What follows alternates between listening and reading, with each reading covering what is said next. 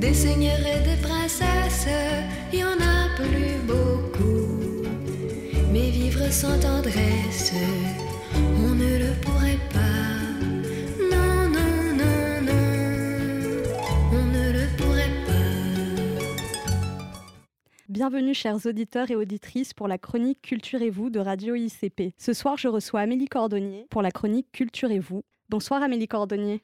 Bonsoir Evie Azérad. Vous avez publié en cette rentrée littéraire un nouveau roman, Pas ce soir, aux éditions Flammarion, ce qui nous donne l'occasion de vous recevoir pour parler de ce livre, bien sûr, mais plus largement pour savoir comment vous en êtes venu à écrire et aussi peut-être comment vous écrivez. Mais au fond, cette première question, Amélie, comment en êtes-vous venue à écrire? Ah ça Evie, c'est quand même une question difficile d'entrée de jeu.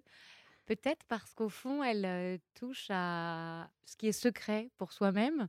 Je crois que l'écriture reste pour moi un petit miracle. Je suis journaliste littéraire, je m'occupais des mots des autres et j'aurais sans doute pu passer ma vie à m'occuper des mots des autres, à lire leurs livres et à essayer de les porter, de donner envie de les lire. Et bien, ce miracle a eu lieu que j'ai moi aussi écrit et ça a transformé ma vie vraiment. L'écriture m'a apporté une très grande force. Il y avait, pour vous je peux vous répondre un petit peu de manière amusée, mais en Oui. fait, euh, il y a un publicitaire que je ne nommerai pas qui a dit que euh, à 50 ans, notre vie était ratée lorsqu'on ne porte pas de Rolex. Moi, pour ma part, je ne porte pas de montre, donc de toute façon, c'est réglé. Ah Mais toujours est-il que je devais avoir 37, 38 ans et que quand même, vous voyez, la question devait, euh, devait me, me courir dans la tête parce que je me souviens quand même m'être dit, bon, en fait, euh, ça serait quand même bien qu'avant 40 ans, tu puisses écrire un roman. Et en fait, voilà, c'est à peu près ce qui s'est passé puisque lorsque Tranché, mon premier roman, a paru à la rentrée euh, d'août 2018, euh, j'avais 38 ans. Amélie, moi je vous trouve mais juste incroyable. Et non mais vraiment, vous avez une qualité une originalité dans votre écriture. Et le sujet, donc pas ce soir et les autres que vous abordez euh, dans vos bouquins, sont dérangeants et vraiment incroyables. Et en fait, je trouve que vous avez vraiment le don, Amélie, et vous avez le talent de parler de ce qu'on ne dit pas tout haut, mais avec un style bien à vous, vrai, cru, empathique et touchant surtout. Je trouve que vous nous interpellez, euh, vous nous déroutez, et on sort jamais indemne de vos bouquins, on en ressort vraiment grandi. Alors pour nos auditeurs, j'aimerais qu'on parle rapidement de vos deux premiers romans. Donc il y a Tranché, qui parle d'une femme face à la violence verbale de son mari. Qu'est-ce que vous pouvez nous dire de plus sur ce magnifique roman? Bah, en fait, Tranché, c'est l'histoire d'une femme. ça faisait des années que son mari l'avait pas insultée. Et puis un matin, à la table du petit déjeuner, il rechute. Il déverse sur elle des tombereaux de saleté. Elle a eu entre-temps un deuxième enfant. Elle va avoir 40 ans et elle se dit qu'elle peut pas continuer comme ça. Et on va vivre durant 13 jours dans la tête en fait de cette femme qui se laisse euh, 13 jours pour décider entre partir ou rester. C'est un roman que j'ai écrit à la deuxième personne du singulier. Je dis tu parce que souvent, tu comme dans la vie, euh, souvent quand on s'encourage, euh, c'est le tutoiement euh, qu'on emploie. Et donc, bah, nous sommes dans la tête de cette femme. Et hum, c'est une vraie histoire d'amour que j'ai voulu écrire parce que s'il y avait pas, si je dis c'est une histoire d'amour ravagée par les mots, parce que s'il n'y avait pas d'amour au fond, ça aurait été vite vu. Elle n'aurait eu qu'à se barrer comme on dit et Mhm. euh, il n'y aurait pas eu de roman. Mais c'est une histoire d'amour parce que en fait, euh, cet homme, il fait de réels efforts pour endiguer euh, cette violence, ces mots qui le dépassent, qui le débordent. Il jure sans cesse qu'il va pas recommencer. Il s'excuse. Et puis par ailleurs, c'est un bon père. Et donc, c'est parce qu'il y a des scènes de grande douceur, en fait, qui alternent avec des scènes difficiles, qu'il est si douloureux, au fond, pour cette femme euh, euh, d'imaginer le quitter. Est-ce que vous pouvez nous parler d'un passage, euh, le passage avec les petits pois? Alors peut-être il faut que j'explique euh, Ouais. en amont que en fait le, le- le projet en fait avec Tranché, le projet littéraire, c'était d'essayer d'écrire sur une violence qui ne laisse pas de traces.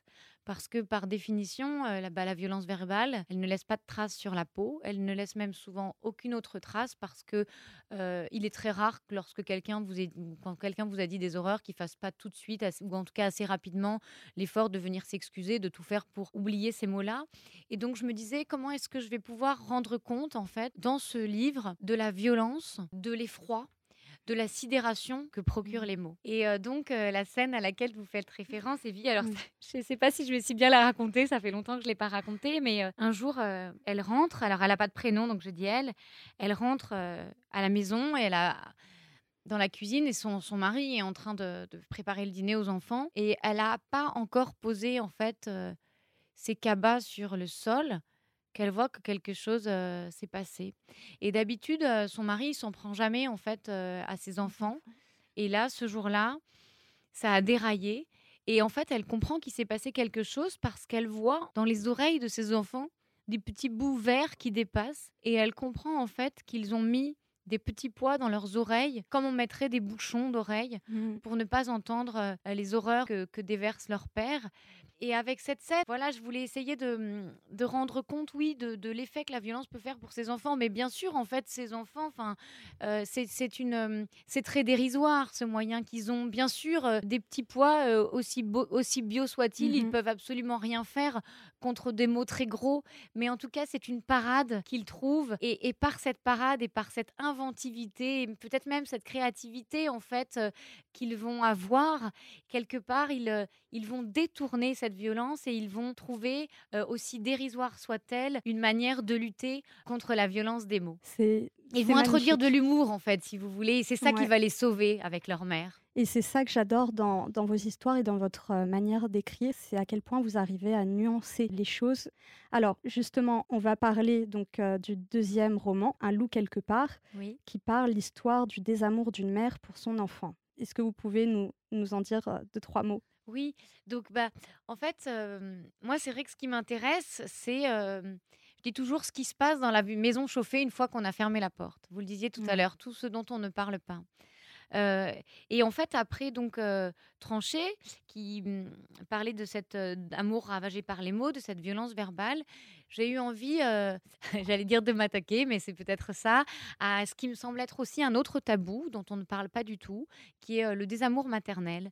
On fait toujours comme si l'amour maternel allait de soi. Le pire, c'est qu'on parle même d'instinct maternel, alors que je crois que l'instinct de nutrition existe, l'instinct de succion existe, mais l'instinct de domination très certainement existe. Mais l'instinct maternel, au fond, je suis pas sûre qu'il existe. Voilà. Et d'ailleurs, euh, c'est une petite remarque supplémentaire. Je suis pas sûre qu'on parle, qu'on emmerde à ce point, pardon, les hommes avec l'instinct paternel, mais toujours est-il que voilà, l'instinct maternel pèse comme ça sur, euh, sur le dos des femmes et sur leurs épaules comme une sorte de chape de plomb. Et j'avais à cœur d'essayer d'interroger voilà cette mmh notion. Euh, dans ce livre, j'ai mis en scène une femme qui n'avait euh, eu aucun mal à aimer son premier enfant. Elle avait eu une première petite fille, Esther, dont elle s'était toujours occupée très tranquillement, très normalement. Et puis un jour, c'était pas prévu. Sept ans plus tard, elle tombe enceinte d'un petit garçon mmh qui s'appelle Alban.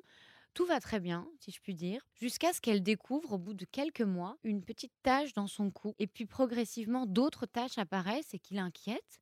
Et un jour, il lui faut euh, se résoudre à admettre cette chose qui paraît absolument incroyable, c'est que son enfant est en train de changer de couleur. C'est elle qui le découvre ou c'est en allant chez le pédiatre? Alors, c'est elle qui découvre qu'il change de couleur, mais elle fonce chez le pédiatre, inquiète, comme le ferait n'importe quelle maman quand elle voit que son enfant a un problème. Et c'est effectivement le pédiatre, Evie, qui lui dit, bah écoutez, euh, votre enfant est métisse. Et elle découvre à son sujet, dans son histoire, un secret qui va lui faire perdre, perdre pied. Et pour écrire ce livre, je suis mmh donc allée sur des, forums en fait euh, consacrés aux enfants métis. Et cette couleur, en fait, cette pardon, c'est un lapsus, mais cette question revient tout le temps. Les mamans d'enfants métis se disent mais quelle couleur va donc avoir euh, mon enfant? Et donc on vit dans la tête euh, de cette femme, je dis, qui s'enfonce à mesure que son enfant fonce. Elle va tomber dans ce que certains pensent être la folie, mais pour moi qui est surtout une détresse inouïe, parce que mmh c'est aussi un livre qui parle de cette solitude insoupçonnable qui peut entourer la maternité. Dans ce bouquin, Un loup quelque part, il y a une scène poignante avec un nuancier, si je ne ah me trompe pas. Est-ce que vous pouvez en parler? Alors oui, donc en fait, cet enfant, sa peau se met à foncer, ce qui panique sa mère. Et j'ai imaginé en fait que ce sont... Ce qui ça, c'est plutôt de l'ordre de la fiction et de l'imaginaire. J'ai imaginé que les parties de son corps ne fonceraient pas toutes à la même vitesse. Et donc, je, me suis amusée aussi, même si c'est pas drôle du tout, à filer la métaphore avec la métamorphose de Kafka. Cet enfant va se transformer comme, comme euh, Grégor Samsa mmh se transforme en cafard chez Kafka. Et donc, comme elle ne sait pas de combien de temps elle dispose avant la métamorphose, elle décide de prendre la couleur de son enfant chaque matin avec un nuancier que lui a donné un jour un monsieur chez le roi Merlin alors qu'elle allait euh, pour euh, repeindre son salon et qu'elle hésitait sur la couleur. J'ai eu l'idée parce que moi-même, je suis assez incapable de trancher. Et donc, voilà, donc moi, ça m'arrive, je suis dans l'hésitation. Donc, je me suis dit, mais pourquoi ne prendrait-elle pas la couleur de son enfant? Et ça m'est venu comme ça une ouais. nuit. J'avoue, j'étais assez contente de ma trouvaille. Et parce que je me suis dit, ça a l'air complètement timbré, dit comme ça, mais au fond, si on y réfléchit bien, Evie, tout se prend. Ouais. L'attention, la mensuration, euh, la température. Donc, pourquoi ne prendrait-elle pas la, la couleur de son enfant? Et puis, euh, ça marque les esprits, en tout cas, ça a marqué le mien. Il y a aussi un troisième roman, Pas ce soir. Alors, je vais faire un petit résumé pour euh, nos auditeurs. On est dans la tête d'un homme frustré, Oui. blessé, obsédé et incompris. Il a la cinquantaine d'années, il est marié depuis 23 ans à une femme qu'il aime, il a deux grandes filles qui ont quitté le cocon familial et il est confronté à l'ignorance et à l'abstinence sexuelle de sa femme, qui souffre elle aussi, mais ça, il ne le sait pas encore. Comment est né ce roman, Amélie Cordonnier, et surtout, comment avez-vous fait pour réussir avec brio à vous mettre dans la psyché d'un homme? En fait, il est né assez naturellement.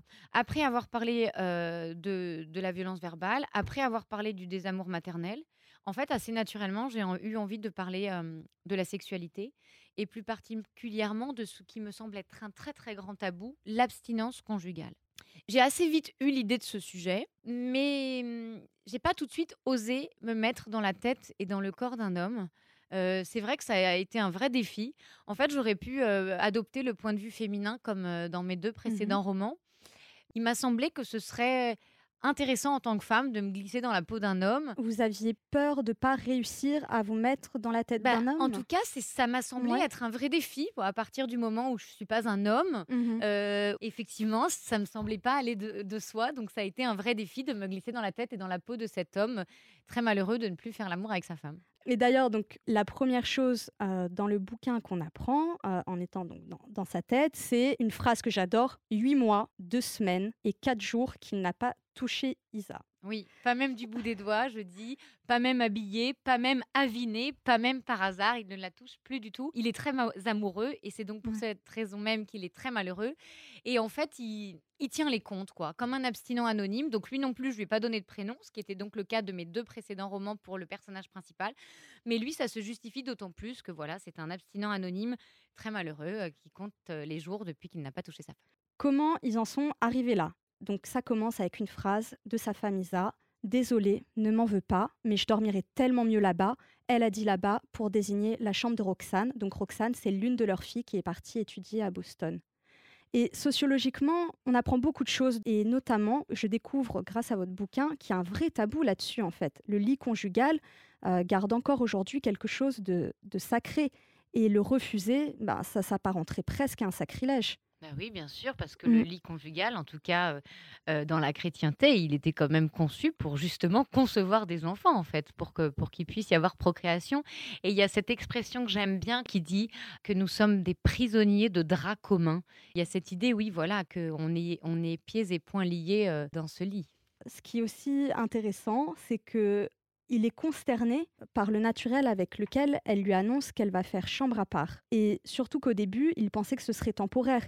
Et c'est ça qui le fait vriller aussi, c'est que il est dans l'incertitude la plus totale. Il s'attendait pas à une telle violence. Et il le dit, il prend sa décision comme une désertion. En s'éloignant même de si peu, elle a creusé un vide vertigineux. C'est un couple, en fait, qui ne communique plus du tout.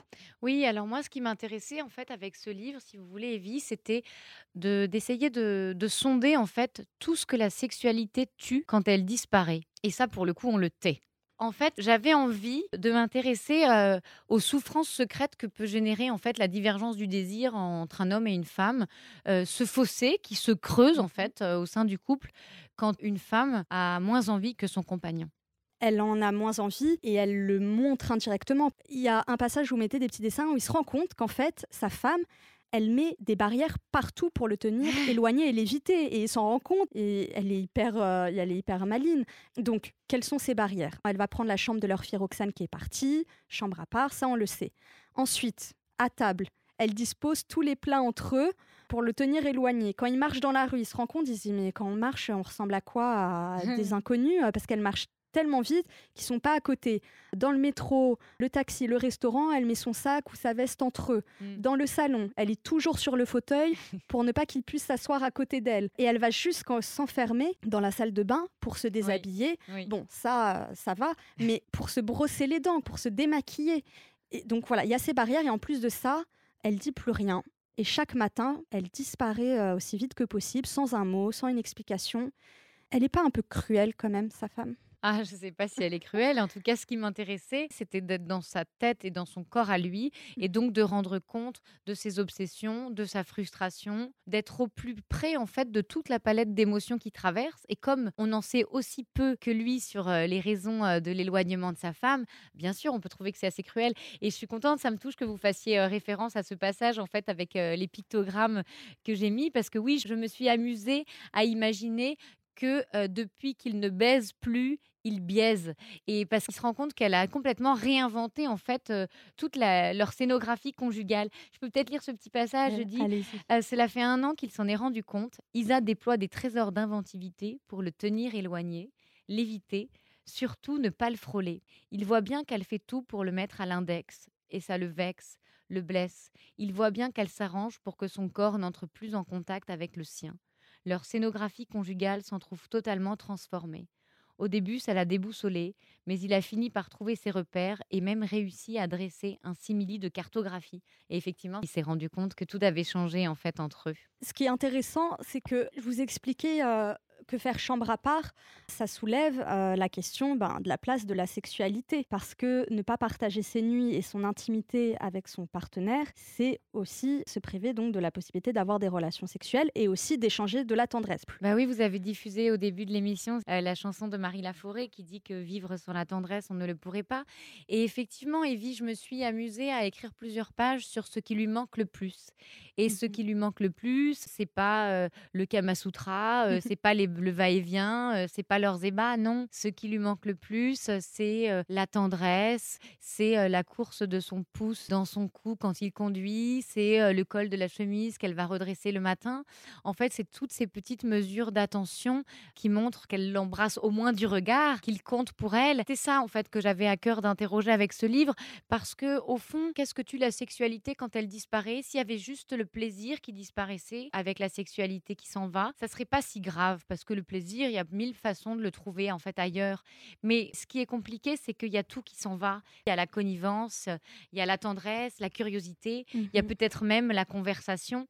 Et c'est dans ce tragique-là en fait que j'avais envie d'aller forer en fait avec ce roman. Et lui passe par toutes les palettes, quand à un moment donné, il atteint, il atteint 300 jours sans toucher Isa, il se demande bah, est-ce qu'on peut rester cul et chemise avec sa femme quand elle mmh vous montre plus son cul et qu'elle refuse d'enlever sa chemise? Mais malgré tout, je trouve qu'il pense quand même beaucoup à sa queue. Bah bien sûr, parce que c'est le principe évi de l'obsession. Et c'est vrai que je comprends très bien qu'on ne le trouve pas forcément aimable, parce que pour être aimable, pour être aimé, faut être aimable, et donc faut être tourné vers les autres. Et le principe de l'obsession, c'est qu'on n'est que tourné sur, euh, sur lui-même, et lui, il est tellement empêtré dans son chagrin et dans son dépit et dans sa détresse que voilà. Et oui, forcément, bon, des fois, il pense à sa queue, surtout ben, depuis euh, qu'Isa se refuse. Et il pense qu'à ça tout le temps. Il y a une phrase très drôle que vous dites, il a toujours les idées mal placées, placées au même endroit en tout bah cas. Oui, parce que moi, ce qui m'intéresse dans la littérature, c'est d'interroger les mots, en fait, toutes ces images qu'on utilise sans même plus entendre, tellement on a l'habitude de les utiliser, ce qu'elles veulent dire. Et on dit toujours, il a les idées mal placées. Ben, je ne sais pas ce que c'est qu'avoir les idées mal placées, mais en tout cas, il a, il a toujours euh, les idées placées au même endroit. Ça veut dire que tout le porte au désir, que tout le porte euh, à frémir, que, que, c'est un cliché sur pattes, un chien en rute, rutilant à force de s'astiquer. Et voilà, et ça dure pendant plusieurs pages. C'est ça que j'adore euh, chez vous, c'est que vous jouez énormément avec les mots et, c'est drôle. Vous me demandiez au début, Evie, comment cette idée m'était venue. Donc voilà, je vous avais dit que ça a été un vrai défi. Pour écrire ce livre, j'ai fait quelque chose euh, qui peut sembler euh, très simple, mais qui n'est pas si confortable que ça. C'est que j'ai parlé à des hommes qui faisaient plus l'amour avec leur femme. Et en fait, euh, ce que m'ont dit ces hommes, déjà, ils m'ont dit effectivement que quand ils croisaient une femme dans la rue, alors qu'ils étaient en très grand manque, c'est vrai qu'ils se disaient pas, mon Dieu, elle est sublime, j'ai envie de l'honorer. C'était pas tout à fait comme ça qu'ils se parlaient. Donc c'est vrai qu'à partir du moment où je voulais parler d'un homme en manque, il fallait employer sans crainte, sans peur ni pudeur, les mots qui sont les mots du désir, les mots du sexe, les mots des fluides, les mots du corps. Et ces hommes, ils m'ont dit en fait euh, quelque chose que j'ai trouvé euh, assez dingue. Ils m'ont dit que bah en fait dans les soirées entre copains, il était euh, tout à fait possible, voire même même valorisant euh, de dire qu'on trompait sa femme, mais qu'en revanche, il était absolument euh, inconcevable de dire qu'on faisait plus l'amour avec elle. Et alors là, j'ai vraiment pensé que c'était double peine quoi pour ces hommes-là. À la fois la peine bah, de plus faire l'amour avec la femme qu'on aime et la peine de plus pouvoir en parler. Et voilà, et ça m'a vraiment conforté en fait euh, dans l'idée de Mm. poursuivre mon travail. C'est très intéressant ce que vous dites, c'est le regard des autres, la, la peur du jugement et, et le poids de la société. Et c'est vrai que c'est un homme qui pense compétence et performance. Enfin, ce qui compte à ses yeux, euh, c'est de, de ne pas trop passer pour un loser euh, aux yeux de, de ses amis et, et de la société en général. Par exemple, quand il veut acheter euh, des bandelettes pour le nez, il va voir son ami pharmacien et il lui raconte les, les ronflements qui dérangent sa femme. Il lui dit Mais t'imagines la honte, quoi Et lui lui dit Mais non, la honte de rien du tout. Enfin, t'es pas le seul, qu'est-ce que tu crois? Donc, il achète ces fameuses bandelettes. Ça s'appelle l'aider, bandelettes, remarquez. C'est à ce moment-là, à écrire ce livre, je me suis rendu compte que le sexe était niché dans tous les mots. Ou alors c'est nous qui avons les idées placées à cet endroit-là. Mais en tout cas, voilà. Dans, il écoute les haricots verts. Bah, dans équeuter, il y a que aussi. Et, et tout est comme ça tout le temps. C'est vrai, c'est vrai. Et c'est- dingue parce qu'il sort de la pharmacie et il est presque autant gêné que la première fois où il a acheté des capotes au supermarché. Pareil, vous mentionnez donc euh, ses, ses amis. Un moment, alors ça c'est trop drôle, je connaissais pas cette blague. Donc il boit un coup avec des amis et puis bon, il se braque à cause d'une blague, il s'en va. Et en fait, c'est quoi la blague? C'est vous connaissez le MMS. Dans un couple, le sexe, c'est toujours MMS. Au tout début, c'est matin, midi et soir, puis mardi, mercredi, samedi, et ensuite mars, mai, septembre, et enfin, mes meilleurs souvenirs. Alors, j'ai éclaté de rire bien, cette blague, Ah, hein j'adore, En fait, adoré. pour tout vous dire, Ouais. c'est mon amoureux qui l'a entendu à la radio. Et comme donc, euh, il savait que j'étais en train d'écrire ce livre, il est revenu, il m'a dit Oh, Non, mais Amélie, elle est trop bien cette blague. Elle est un peu bof, mais justement, c'est c'est parfait pour, euh, pour ton livre. Et donc, du coup, j'ai dit Ah, bah, ok, c'est vrai. Et j'ai dit Ah, mais je sais, je vais, je vais faire euh, la mettre dans une scène du bistrot. Et j'ai pensé que voilà, ça serait très bien pour se rendre compte, effectivement, du malaise, en fait, qu'il qu'il éprouve. Et, et il n'ose pas dire que voilà, que lui, bah, il fait plus l'amour avec sa femme. Et à un moment donné, il, il a une possibilité. Euh, vous parliez d'Olivier. Olivier, c'est son, son ami dont il est le plus proche, le, Ouais. le pharmacien. À un moment donné, il se retrouve en tête à tête avec lui et il regrette. Il aurait dû lui dire écoute, euh, j'ai même plus besoin des bandelettes parce que je fais chambre à part. Et, et- et il dit non, en fait. Et il dit bah non, je peux pas lui avouer. Et c'est le mot avouer qui lui vient, comme si dans notre société c'était un crime de plus baiser. Et ça, c'est quelque chose que j'ai eu- que j'ai compris en fait aussi dans mes entretiens avec les hommes. Plusieurs fois, le Mhm. mot avouer leur venait en disant mais non, je l'ai jamais avoué à personne. Mais enfin, c'est pas un crime, quoi. C'est peut-être stéréotypé ce que je vais dire, mais est-ce que vous pensez que les hommes, en général, taisent leurs problèmes et que les femmes ont plus tendance à en parler? Alors, on n'aime pas, c'est vrai, hein, faire des généralités. hein. En tout cas, ce que j'ai euh, appris et compris de mes discussions en fait avec ces hommes, voilà, qui m'ont fait euh, la confiance de me parler, c'est qu'effectivement, eux entre eux n'osent pas se le dire. Et il m'a semblé, c'est vrai, Evie, c'est pour ça que votre question est très intéressante, que c'était peut-être ça qui nous distinguait. Ça n'est pas la souffrance, parce que on m'a souvent dit, oh bah là c'est un homme, mais ça pourrait être une femme. Oui, effectivement. Moi j'ai raconté l'histoire d'une femme pour qui euh, le désir s'était fait la malle, et je raconte cette histoire du point de vue de son mari. Mais Mhm. c'est vrai que l'inverse existe totalement et que l'absence de désir n'est pas du tout genrée. Mhm. Ça, c'est certain. En revanche, ce que j'ai compris en fait en discutant donc avec ces hommes, c'est que eux ne parlaient pas et que nous, finalement, les femmes, même si c'est difficile, même si c'est douloureux, je crois quand même qu'on ose se le dire et que c'est peut-être cette différence-là qui existe et que ça allège quand même la détresse et la solitude de pouvoir le raconter. Alors je ne sais pas à quoi ça, tient. hein. Est-ce que ça tient euh, euh, à la pudeur? Est-ce que ça tient à l'éducation, à cette, euh, à cette pseudo-virilité qu'on est en train de réinventer aujourd'hui avec de nouvelles masculinités? On nous a tellement dit qu'on ne pouvait pas se parler, que les hommes devaient être durs. Peut-être, mais en tout cas, très certainement, autant je suis persuadée, et ce livre-là me l'a appris, qu'il n'y a pas de différence entre un homme qui souffre et une femme qui souffre. Mais en tout cas, peut-être que les femmes qui souffrent, elles osent plus se le dire entre elles. Est-ce que vous pensez que c'est une question de fierté masculine euh, Dès qu'ils sont confrontés à une difficulté, ils veulent pas euh, du tout crier sur, euh, sur, sur tous les toits leur incompétence à résoudre le problème Je sais pas. En tout cas, au-delà du genre, au-delà du sexe, qu'on soit un homme ou qu'on soit une femme, il y a quand même une chose qui est très vraie et qui est terrible, c'est que s'il y a bien un sujet dont il est difficile de parler, c'est celui de la sexualité. On en parle plus facilement de la sexualité pour exposer ses performances, mais quand il s'agit de faire preuve d'une faille ou d'une fêlure, c'est compliqué. C'est vrai qu'on est dans une société hyper sexualisée. Tout le monde en a fait, euh, voilà, l'expérience quand on sort dans la rue. euh, je dis que lui se retrouve nez à nez, euh, nez à nez à sein. Il y a du sexe partout, Mhm. que ce soit dans la rue, que ce soit sur le cul des bus, que ce soit dans le métro, que ce soit sur la tablette. Enfin, il y a du sexe partout. Et on fait comme si, en fait, au fond, euh, voilà, on sacralise complètement la bandaison. On fait du coït une obligation. On a l'impression à lire les magazines et à, et à se promener, en fait, que tout le monde baise. Et au fond, je crois que c'est pas tout à fait ça. Et vous le dites dans un passage, à un moment, il est dans le métro. Normalement, il regarde que, que les nanas, euh, il fait, que mater les nanas dans le Oui, métro. Oui. Et là, euh, à un moment, il regarde les hommes autour de lui. euh, Puis, il reconnaît ces hommes. Et il voit en eux aussi le manque de sexe ou d'amour. Il le dit, ils ont le teint blême, leurs ongles rongés, leurs cuisses qui tremblent. Et il se dit qu'au fond, ce sont, j'adore ce, ce terme, ce sont des frères de souffrance. Mhm. Est-ce qu'à ce moment-là, il réalise peut-être que ben, ce qui lui arrive, ce n'est pas anormal? Mais en tout cas, effectivement, il présuppose d'un seul coup que ce qu'il croyait être une honte, bah, elle est peut-être partagée. Et alors là, je ça me touche que vous fassiez référence à ce passage, Evie, parce qu'en fait, c'est mon petit hommage discret à Virginie Despentes. Il se dit, il les voit donc, ces abstinents anonymes, Bobby, Popol, Robert Ouzani, ces pauvres types qui, comme lui, en crèvent de n'être plus touchés, des semblables, des frères, tête de droupie, cernes sous les yeux, visage rougi, ongles rongés, peau à vif, tremblement des cuisses et boue en berne. Il les reconnaît. En eux aussi, tout dit le manque. Plus de place pour eux ni pour lui dans ce monde de mecs durs comme du bois qui se font sucer le crayon, tringlent à tout va, se vantent de faire grimper leur partenaire au rideau et de la voir jouir illico presto. Un prolo de la masculinité. Voilà ce qu'il est, ce qu'ils sont tous, des prolos condamnés à s'astiquer dans les chiottes du bureau, bons à bannir du monde de la virilité. Hashtag balance ta justement, en parlant du poids de la société, vous mentionnez euh, dans, un certain passage le poids des, réseaux sociaux. Parce que ce qui se passe, c'est qu'il organise un week-end entre Étretat et Honfleur. Et euh, à un moment, elle décide de prendre un selfie et elle poste la photo sur euh, Instagram. Et quand il découvre ça, il est atterré en fait par ce double jeu. Elle est complètement absente quand il s'agit de parler, de se toucher, d'être un couple dans la vraie vie. Mais par contre, pour publier sur Instagram une photo qui donne l'impression qu'ils s'aiment, qu'ils sont heureux, là, elle est présente, quoi.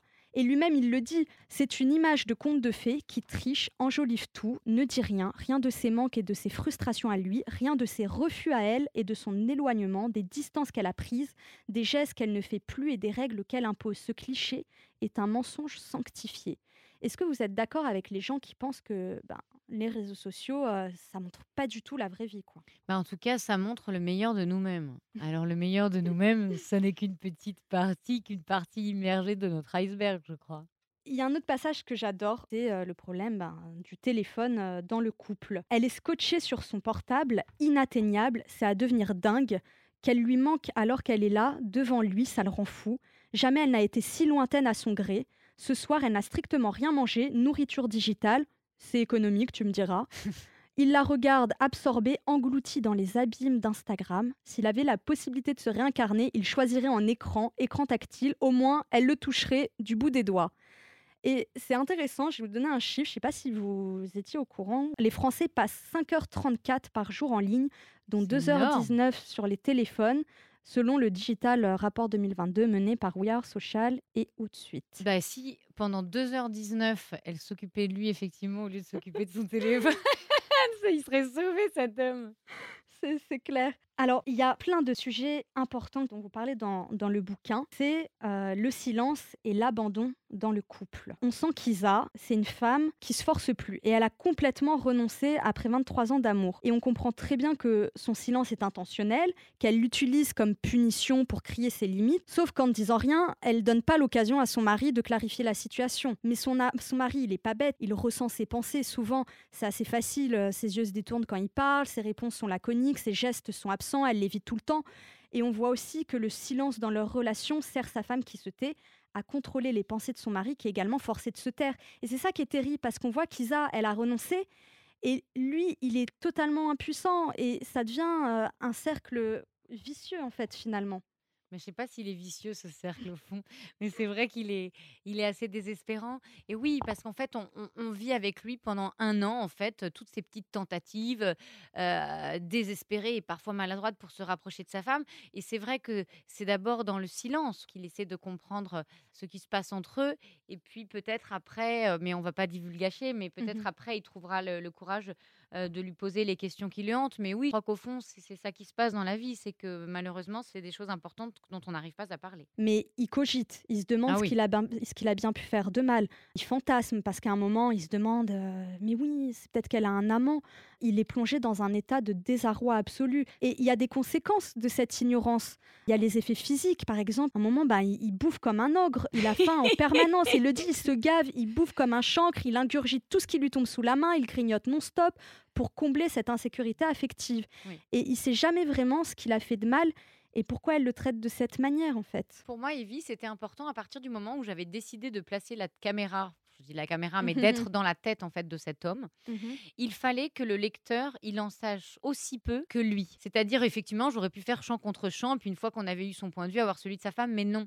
Pour pouvoir rendre compte de son désarroi, de la violence que c'est de voir euh, la femme que vous aimez euh, qui vous échappe, il fallait que le lecteur bah, ait aussi peu d'informations que lui. Et donc, il vit en fait, effectivement, dans une incompréhension euh, jusqu'à ce qu'il ose en savoir plus. Et la question qu'il faut se poser, c'est comment se parler. Et en fait, ça paraît si simple quand on le dit, parce que dans le bouquin, euh, j'arrêtais pas de me dire, mais putain, mais quand est-ce qu'ils vont parler Quand est-ce qu'il va lui, va la secouer, il va lui dire, mais, mais parle-moi, quand est-ce qu'ils vont réagir? Et à un moment, ils ont cette discussion. Donc son mari, très maladroit, euh, il veut faire les choses bien, mais bon, des fois, il, il les fait mal. Il lui fait des reproches sur le sexe et son abstinence, mais pas que sur ça. Il lui dit qu'il l'aime aussi. Et bon, c'est très masculin, je trouve aussi, euh, d'avoir souvent tendance à pas chercher les causes euh, psychiques dans ce genre de situation. Et là, ce que vont penser les hommes qui nous écoutent. Ils vont dire ces deux filles, mais là elles sont horribles, elles disent que des trucs sur nous et on n'est pas forcément comme ça, ni tous comme ça. Mais en tout Oui. cas, cet homme-là, c'est vrai, qui ressemble par ailleurs à beaucoup d'hommes que j'ai interrogés. Vous avez raison, Evie. Il, bah, il, ne cherche pas les causes, mais en même temps, il est tellement en fait englué dans sa détresse et dans les effets euh, que cette abstinence euh, provoque sur lui qu'effectivement, euh, il s'intéresse pas trop aux causes. Oui. Et elle aussi, au début, elle se tait, elle, elle dit rien, elle dit mais putain, j'ai l'impression que je fais un monologue quoi. Je lui parle et elle, elle est là, elle me dit rien. Et donc là, on a envie, elle, de la secouer aussi et de lui dire quand est-ce que toi là tu vas parler? Et elle explose à un moment et elle lui dit ses filles sont parties du foyer familial, elle en souffre énormément. Elle est déprimée, elle est épuisée par son travail. Enfin, clairement, elle en peut plus. Et en fait, pour lui, ça peut être très banal comme explication. C'est très banal, oui. Ouais, mais qui a un impact hyper important derrière. On s'en rend pas compte. La ménopause, hormonalement parlant, c'est intense. Ses filles sont parties. Enfin, le, le vide, quoi. Ses enfants euh, qui sont plus là. Psychologiquement, euh, Oui, c'est pour ça que c'était ouais. important pour moi. En fait, j'ai pas choisi. Bah, quand on construit des personnages, on fait des choix, et j'ai pas choisi par hasard qu'ils aient 50 ans. Effectivement, il y avait deux raisons qui présidaient à ce choix. La première, c'est que, euh, bah, comme vous venez de le dire très justement, bah, 50 ans, c'est un âge difficile. Alors, je dis pour les femmes parce que je suis une femme, mais d'aucuns me disent à juste titre, c'est aussi un, un âge difficile pour les hommes. Ok. En tout cas, nous parlons des femmes pour le moment. Donc, c'est un âge difficile pour les femmes. Il y a, comme vous l'avez dit, la métropause. Il y a les enfants qui s'en vont. Et la deuxième raison, c'est que pour pouvoir rendre compte en fait de cette détresse, de la violence que c'est euh, de ne plus toucher cette femme qu'il aime, il fallait qu'entre eux, ils aient pu avoir d'abord vécu de longues années d'amour et de sexualité épanouie. Et je dis, euh, en ayant volé cette phrase à Alain Souchon que j'aime beaucoup, il dit euh, J'ai souvenirs d'hier dans des gravats d'avant-guerre. et voilà, et donc effectivement, il fallait qu'ils aient cet âge-là pour qu'ils puissent à la fois être confrontés à une situation difficile au sein du couple, comme il y en a, enfin en tout cas des moments particuliers quand les enfants s'en vont, la ménopause, et puis aussi qu'ils aient vécu beaucoup de choses ensemble avant. C'est ça. Et ce qui est génial euh, dans votre livre, c'est que vous alternez le présent et aussi donc les flashbacks pour raconter cette histoire d'amour qui se délite. Parce que effectivement, ils ont vécu des moments euh, magnifiques ensemble. Et avant, elle se donnait, Isa. Elle n'était pas du tout du genre à jouer euh, les vierges effarouchées. Et ses souvenirs de baise endiablée, bah, c'est ça qui le rend encore plus perplexe Ah oui. sur euh, son abstinence et son ignorance. Bien Alors, sûr. je vais lire un passage que j'ai adoré. Oh mon Dieu, lequel vous allez lire. Mémoire bien rangée, mais gros regrets et putain de nostalgie. C'est pas croyable comme ça peut faire mal les souvenirs. Il aurait jamais imaginé qu'il ne ferait plus l'amour avec elle. Si encore elle l'avait prévenu, il arrêterait d'attendre comme un con. Quand la fréquence de leur rapport sexuel s'est ralentie, il s'est pas alarmé. Il a d'abord mis ça sur le compte de l'épuisement, du stress, de l'anxiété. À la naissance des filles, par exemple, il y a eu plusieurs mois sans sexe. C'était frustrant, bien sûr, mais il avait su se montrer euh, patient et Isabelle compensait. Elle se déshabillait devant lui et acceptait qu'il se masturbe en matant ses seins, son ventre, son sexe. Et même s'il ne la touchait pas, c'était lui faire l'amour quand même. Ses yeux sur sa queue valaient toutes les caresses. Comment faire le deuil d'un corps qui s'agite sous vos yeux tous les jours? Pour lui, ben, c'est insupportable. De Ah oui. penser qu'il pourra plus du tout la toucher. Bah oui. Alors, il y a un passage qui m'a beaucoup interpellée, on en parle beaucoup en ce moment, du devoir conjugal. Et c'est ça que j'adore dans, dans votre bouquin, c'est que vous n'avez pas peur de parler de tout, mais vraiment tout ce qui se passe dans l'intimité de ce couple. Et c'est fort et c'est poignant. Et vous parlez de cette pression sexuelle où Isa se sent parfois obligée de satisfaire sexuellement son mari alors qu'elle n'a pas envie. Et il y a beaucoup de passages qui parlent de ça. Je vais en lire quelques-uns. Il n'a pas toujours compris qu'Isa ne voulait pas et régulièrement il a fait semblant de ne pas comprendre. Mais peut-être que c'est ça un couple, non? L'un à se résigner, l'autre à se forcer. Alors elle faisait la crêpe, collée, euh, corps collé au matelas, autant faire l'amour à une morte, du sexe pour du sexe, pénétratif, expéditif, déceptif. Il avait la sensation qu'elle s'acquittait de sa tâche, bâcler cette corvée, repousser sa main, refuser les caresses et les préliminaires pour que cela dure le moins longtemps possible. Mais il voyait bien qu'elle se forçait, il le sentait à sa sécheresse, à son air absent, corps vide et tête ailleurs. Et il y a plein d'autres passages qui parlent de ça. Des milliards de fois, il en avait envie, mais il a rien tenté euh, pour pas passer pour un obsédé. Mais il lui est arrivé d'insister. Alors, est-ce qu'insister, c'est forcé? Est-ce qu'insister, c'est forcé? C'est la vraie question, je pense, en fait, qui traverse la vie de couple. Est-ce qu'insister, c'est forcé Et il le dit, euh, au début, elle disait non, alors il s'obstinait un petit peu, comme euh, une mère force son enfant à manger. Et il dit l'appétit lui venait souvent en baisant. Alors ça arrive, hein, ça c'est vrai. Ce Ouais. qui m'a intéressé, c'était de mettre en, scène cette, cette- mettre en scène cette femme qui justement s'est débarrassée de l'injonction morale qui est malheureusement encore trop souvent le devoir conjugal. Il dit aussi, lui aussi, ça lui est déjà arrivé de forcer, mais il s'exécutait quand même, brave petit soldat, debout au garde à vous et à son service. Donc c'est vrai qu'on parle souvent euh, de- des femmes, mais il faut pas euh, Bah, ça mettre aussi les que les femmes euh, aient envie et les hommes pas envie et, et les hommes pas forcément envie ce jour-là, que pour faire plaisir, bah, ils outrepassent un petit peu, ils se motivent et que voilà, oui, oui, bien sûr. Et je pense que c'est important en fait dans la sexualité de pas pouvoir imaginer que euh, les rôles sont attribués ainsi. Bah, le, le rôle de celui qui désire, de celui qui n'a plus envie, c'est vrai que c'est interchangeable. Quand bien même, Evie, je me permets cette petite oui. euh, remarque, c'est le sociologue Jean-Claude Kaufmann en fait qui qui me l'a inspiré parce que Jean-Claude Kaufmann il dit oui certes c'est vrai enfin il dit pas ça comme ça mais donc je résume Oui, oui. en fait, certes, euh, l'absence du désir n'est pas genrée, mais il dit quand même dans 90% des cas, globalement, les hommes ont l'impression qu'ils n'ont pas fait l'amour depuis des lustres, alors que les femmes, elles ont l'impression qu'elles viennent juste de le faire. Bah Euh, écoutez, euh, personnellement, je suis d'accord avec ce qu'il a dit. Écoutez, c'était une interview vraiment très intéressante. Alors, j'ai une petite question, enfin deux questions à vous poser, Amélie. Est-ce que vous avez déjà une idée de, de prochain sujet? Ah oui, parce que je peux même vous dire que j'ai terminé mon prochain. Bah écoutez, c'est une super nouvelle. je suis contente qu'elle vous réjouisse. Bah j'ai de la chance que vous m'ayez si bien lu, donc euh, merci beaucoup. Waouh, bah écoutez, j'ai j'ai vraiment hâte de lire euh, votre prochain roman. Pour finir, je me suis permise de faire une petite rubrique Do you préfère Et en fait, c'est très simple. Je vais vous poser quatre questions. Ah, il y aura deux mots et vous allez. Et ça, c'est Voilà, très il faut difficile. il y On n'a pas le droit de dire les deux, mon capitaine. Non. Allez, je vous laisse une, euh, Une fois une fois, une ouais, fois un quatre. joker. Ok, ok, un joker. Vous êtes prête? Oui, je suis prête. Ok. Agir ou penser? Penser puis agir. Sexe ou amour? Bah ça, c'est quand même mieux quand les deux sont réunis. hein. Rêve ou réalité? Je dirais euh, essayer de transformer euh, ses rêves dans la réalité. Lire ou écrire? Je triche à mort. ben, je fais les deux en fait. Et on me demande souvent mais comment est-ce qu'il faut faire pour écrire? Et je dis en fait qu'il faut lire, lire, lire, lire, lire. Et aussi écrire, écrire, écrire tous les jours sans se poser de questions. Fierté ou modestie? Oh, modestie. hein. Matin, midi et soir ou mes meilleurs souvenirs? Écoutez, euh, j'adorerais vous dire matin, midi et soir, euh, mais ce serait vraiment vous mentir. Euh, et en même temps, heureusement, non, je ne suis pas dans mes meilleurs souvenirs, ou en tout cas, mes souvenirs, j'ai cette chance, ne sont pas trop lointains. Fin heureuse ou fin tragique? Alors, fin ouverte, peut-être que c'est là mon joker, j'en choisis une alternative. Fin ouverte, j'aime beaucoup ne pas avoir à donner à penser comme ça au lecteur en lui servant, en lui plaquant une fin. Et j'aime écrire des fins qui, qui peuvent être interprétées de manière différente selon qui l'on est. Merci infiniment, Amélie, d'avoir été mon invitée. Ben, merci de En m'avoir tout cas, c'est un roman qui est l'une des réussites de cette année 2022. Vraiment, courez l'acheter parce que c'est une pure merveille. Un livre riche en rebondissements et on en ressort grandi. Je vous redonne les références. Pas ce soir, le nouveau titre d'Amélie Cordonnier qui est paru chez Flammarion. Et puis tout de suite, une musique tirée du roman d'Amélie Cordonnier Pas ce soir, Dancing to the End of Love de Leonard Cohen qui parle du rêve de l'amour éternel. Ah, c'est trop beau cette chanson. Oh.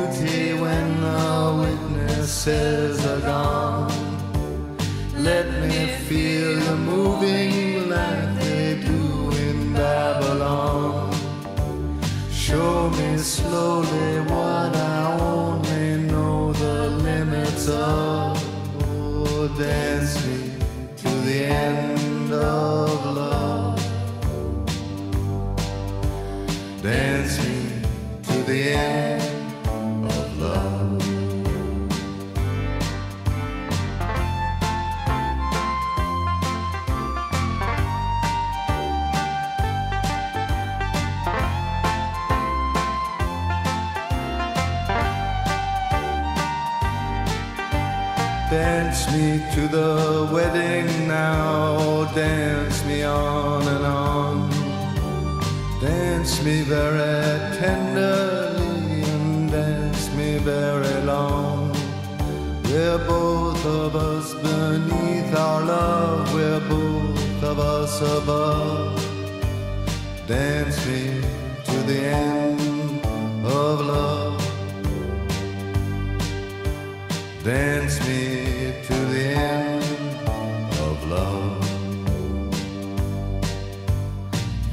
me to the children who are asking to be born. Dance me through the curtains that our kisses have outworn. Raise a tent of shelter now, though every thread is torn. Dance me to the end